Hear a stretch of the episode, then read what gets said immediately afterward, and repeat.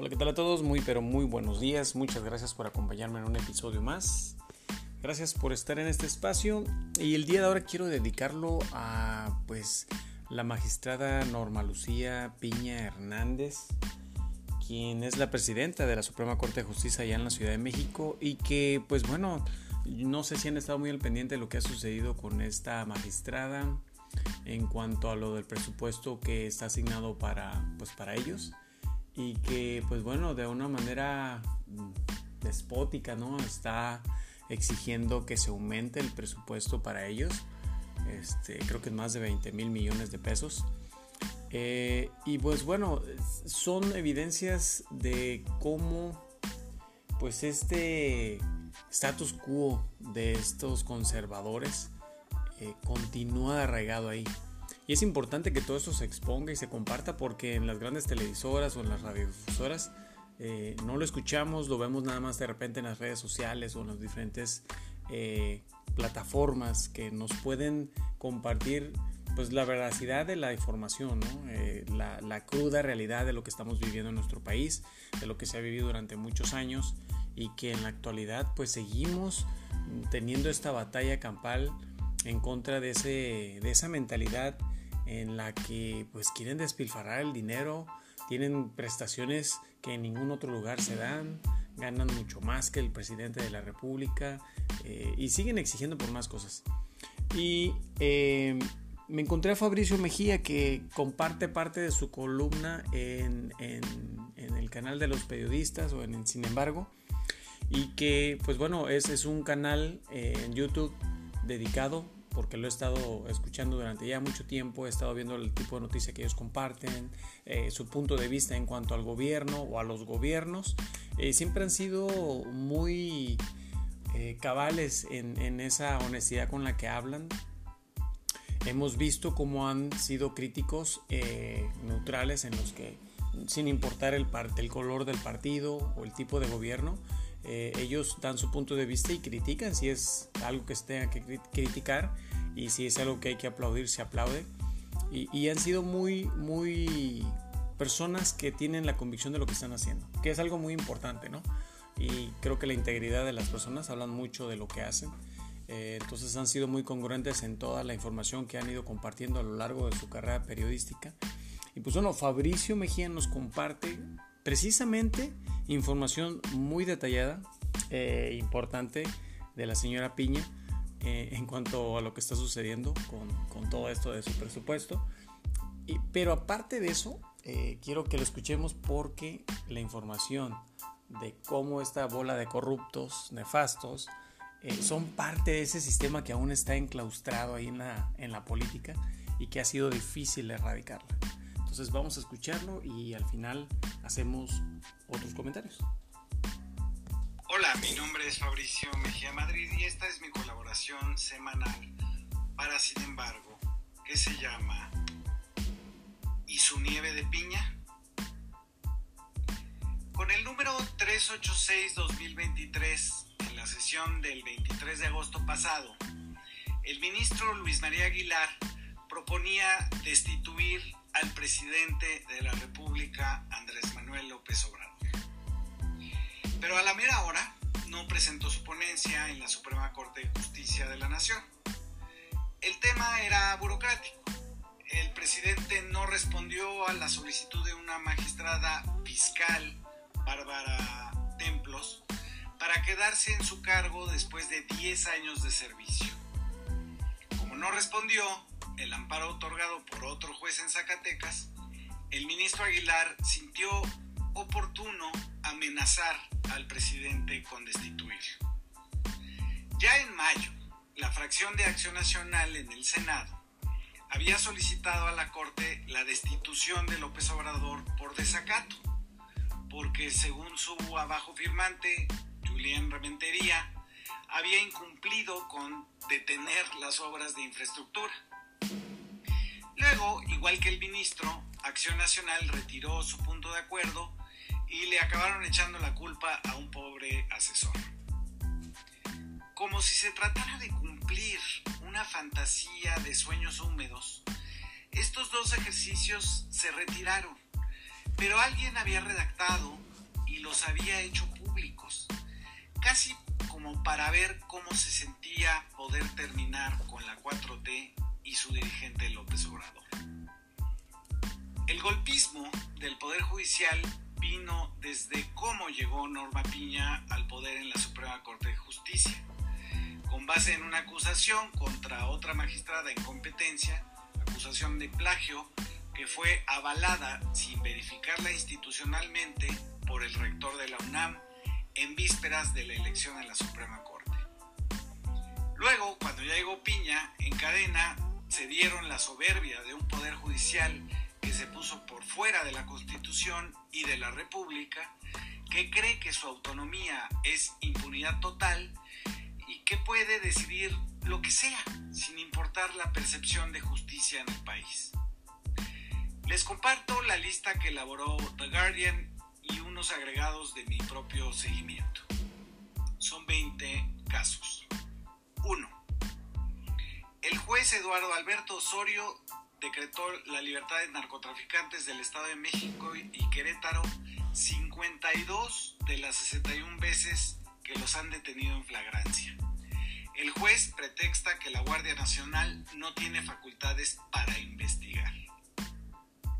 2. El juez Gustavo Ramírez Sequera ha liberado guachicoleros, como el caso de la Gustavo Madero el 25 de noviembre pasado, argumentando que no era posible que tuvieran 3.000 litros de gasolina en su poder, además de marihuana, porque esas dos actividades no son, cito, compatibles. 3. El juez Daniel Ramírez Peña absolvió en 2022 al ex magistrado Isidro Avelar, acusado en Estados Unidos por ser socio del cártel Jalisco Nueva Generación. 4. El juez José Luis Hernández Hernández liberó a los imputados por extracción ilegal de bienes nacionales por el accidente en Pinabete, Coahuila, que dejó 10 mineros muertos. 5. El juez José de Jesús Rodríguez resulta el maestro de las liberaciones de detenidos. De 80 casos de delincuencia organizada y acopio de armas, en los 80 dio resoluciones a su favor, pero las fue repartiendo de la siguiente manera. 39 no vincular a proceso, 34 los calificó de ilegal en su detención y en 7 las que le restaban directamente los absolvió. 6.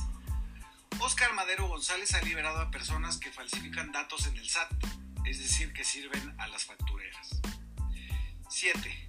Ricardo Ignacio Rivera Pacheco ha liberado a 24 guachicoleros en Tamaulipas. 8. Jesús Alejandro Jiménez Álvarez ha liberado a 34 personas en posesión de armas del ejército en Guanajuato, estado con el mayor índice de homicidios. 9. Marco Antonio Torres Reyes ha hecho lo mismo que los dos anteriores, pero en Michoacán. 10. Enrique Hernández Miranda en Sonora ha liberado a polleros a los que se les detuvo en flagrancia transportando a 116 centroamericanos en la frontera. 11. Jorge Ramírez Telles en Puebla ha absuelto a seis organizaciones dedicadas al tráfico de armas. 12. Pedro Jara Venegas en Sinaloa ha decidido devolver inmuebles que se usaban de laboratorios de metanfetaminas. 13. Francisco Ramírez Marcial en Nayarit también devuelve pero avionetas incautadas por transportar drogas. 14. Ernesto Vladimir Tavera Villegas en Tamaulipas absolvió a seis personas acusadas del secuestro y homicidio del hijo del poeta Javier Sicilia ocurrido en 2011 en Morelos. 15. El juez Samuel Ventura Ramos desde Tamaulipas ha decretado absoluciones para 120 acusados de la desaparición de los 43 normalistas de Ayotzinapa, entre ellos para José Luis Abarca, el alcalde perredista de Iguala. 16. La Suprema Corte de Justicia decidió descongelarle las cuentas a la esposa de Genaro García Luna una hora después de que fuera declarado narcotraficante por un jurado en Nueva York en febrero pasado. 17. El juez Genaro Valerio Pinillos de Tamaulipas liberó al exgobernador Eugenio Hernández que tiene una orden de extradición en Estados Unidos.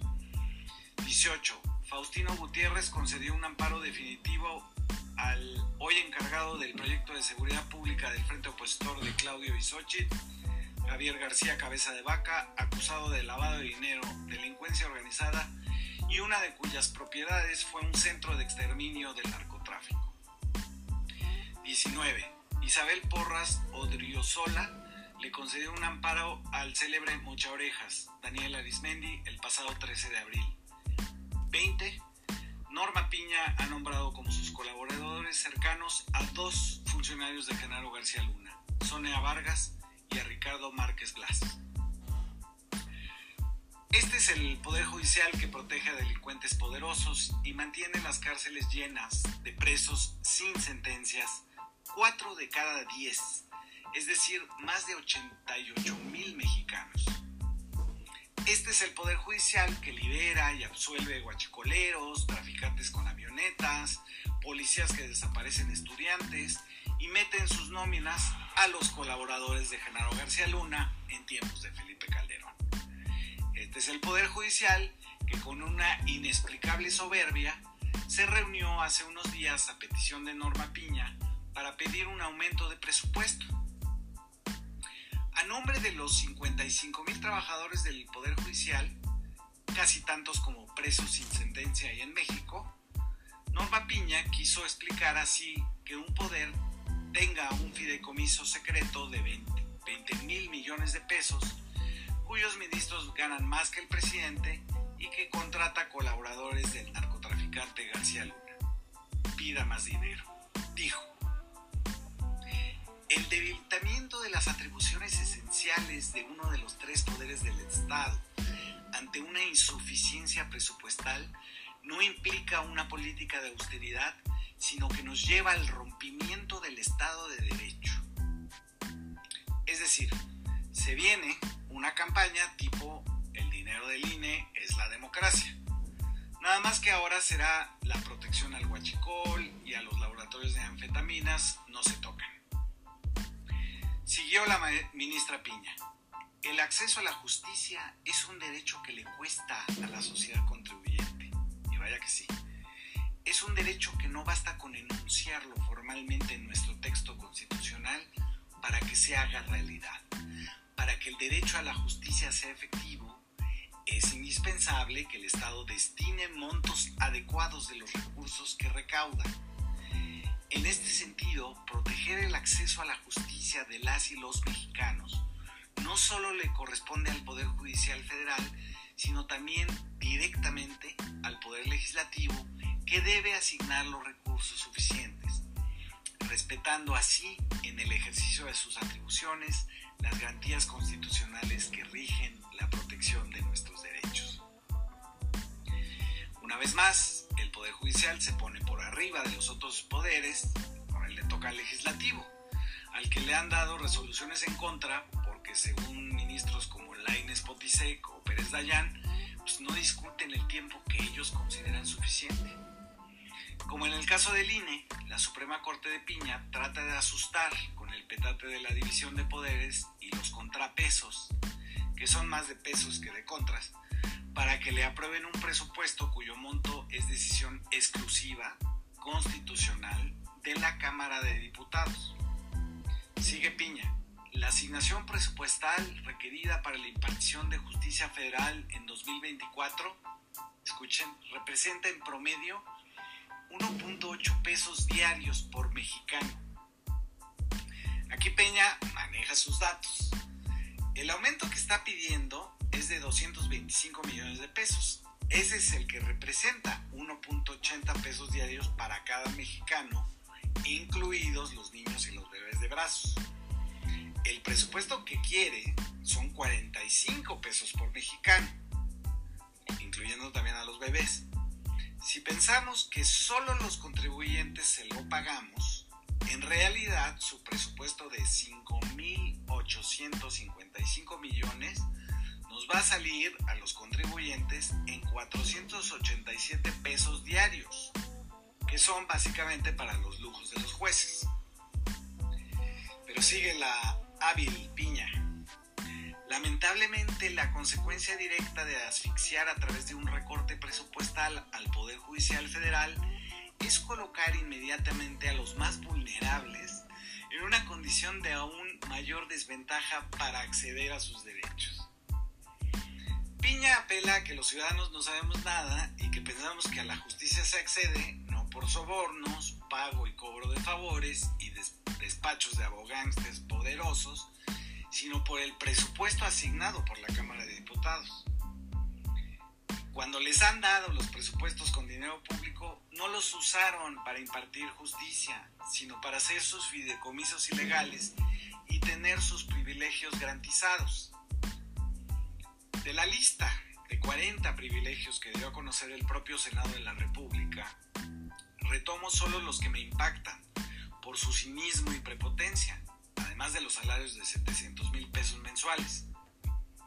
Oiga usted, 12 millones de seguro de vida al año, 5 millones al año para contratar personal que les ayude, 800 mil pesos para comidas, 6 millones para vehículos, 200 mil para medicinas, 22 mil para gasolina, 20 millones para cada uno cuando se le acabe el encargo. Al final de su discurso en defensa de ese poder judicial parcial, arbitrario y corrompido, Piña amenaza con algo así como una huelga judicial. Si no le cumplen su peso con 80 centavos por mexicano al día, es decir, esos 225 millones 221 mil 360 pesos que quiere, para un total de 5 mil millones 855 mil pesos, es decir, para 487 pesos que los contribuyentes le vamos a dar a diario.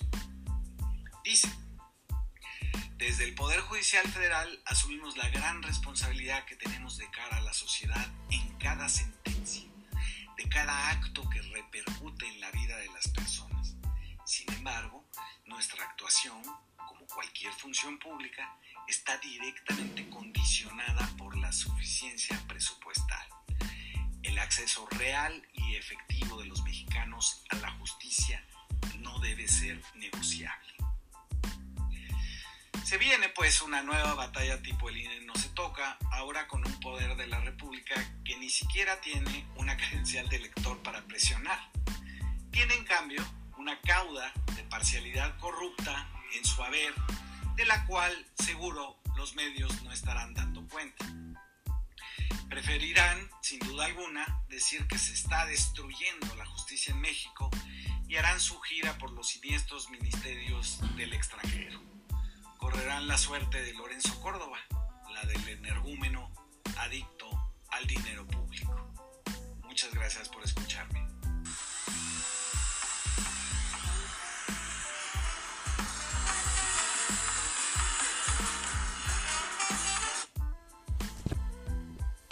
Híjole, toda, toda esa información tan importante y tan, tan verás eh, que pues bueno, es, es, una oportunidad de seguir abriendo los ojos ante todos estos servidores públicos que no sean abasto con los millonarios presupuestos con los que ya cuentan, sino que quieren más. Estas prestaciones eh, millonarias también que tienen. Eh, y yo creo que es importante recordar estos nombres. Todos estos nombres que les voy a volver a mencionar eh, son jueces, magistrados que están en diferentes partes de nuestra república, obviamente también los de la Ciudad de México, pero son quienes, entre comillas, conforman el Poder Judicial, que es un Poder Judicial que está corrompido, un Poder Judicial que está beneficiando a los delincuentes, que está liberando eh, pues a estos eh, delincuentes, valga otra vez la redundancia, guachicoleros, y que afectan a nuestro país. Entonces, estos nombres no hay que olvidarlos, siempre hay que tenerlos presentes y hay que buscarlos en Google, hay que buscarlos eh, quiénes son, eh, de que, no, independientemente del partido, más que nada saber qué tipo de personas son, qué clase de servidores y qué es lo que han hecho en la trayectoria de su, de su carrera. Y los nombres de estos personajes son Alberto Osorio, Gustavo Ramírez Sequeda, Daniel Ramírez Peña, José Luis Hernández Hernández, José de Jesús Rodríguez, Oscar Madero González, Ricardo Ignacio Rivera, Jesús Alejandro, Marco Antonio Reyes, Enrique Hernández Miranda, Jorge Ramírez Telles, Pedro Jara Venegas, Francisco Ramírez Marcial, Ernesto Vladimir Tavera, Samuel Ventura Ramos, Genaro Valero Pinillos, Faustino Gutiérrez, Isabel Parías, uh, Porías, perdón, Odreosolas y la obviamente magistrada de la Ciudad de México, Norma Piña.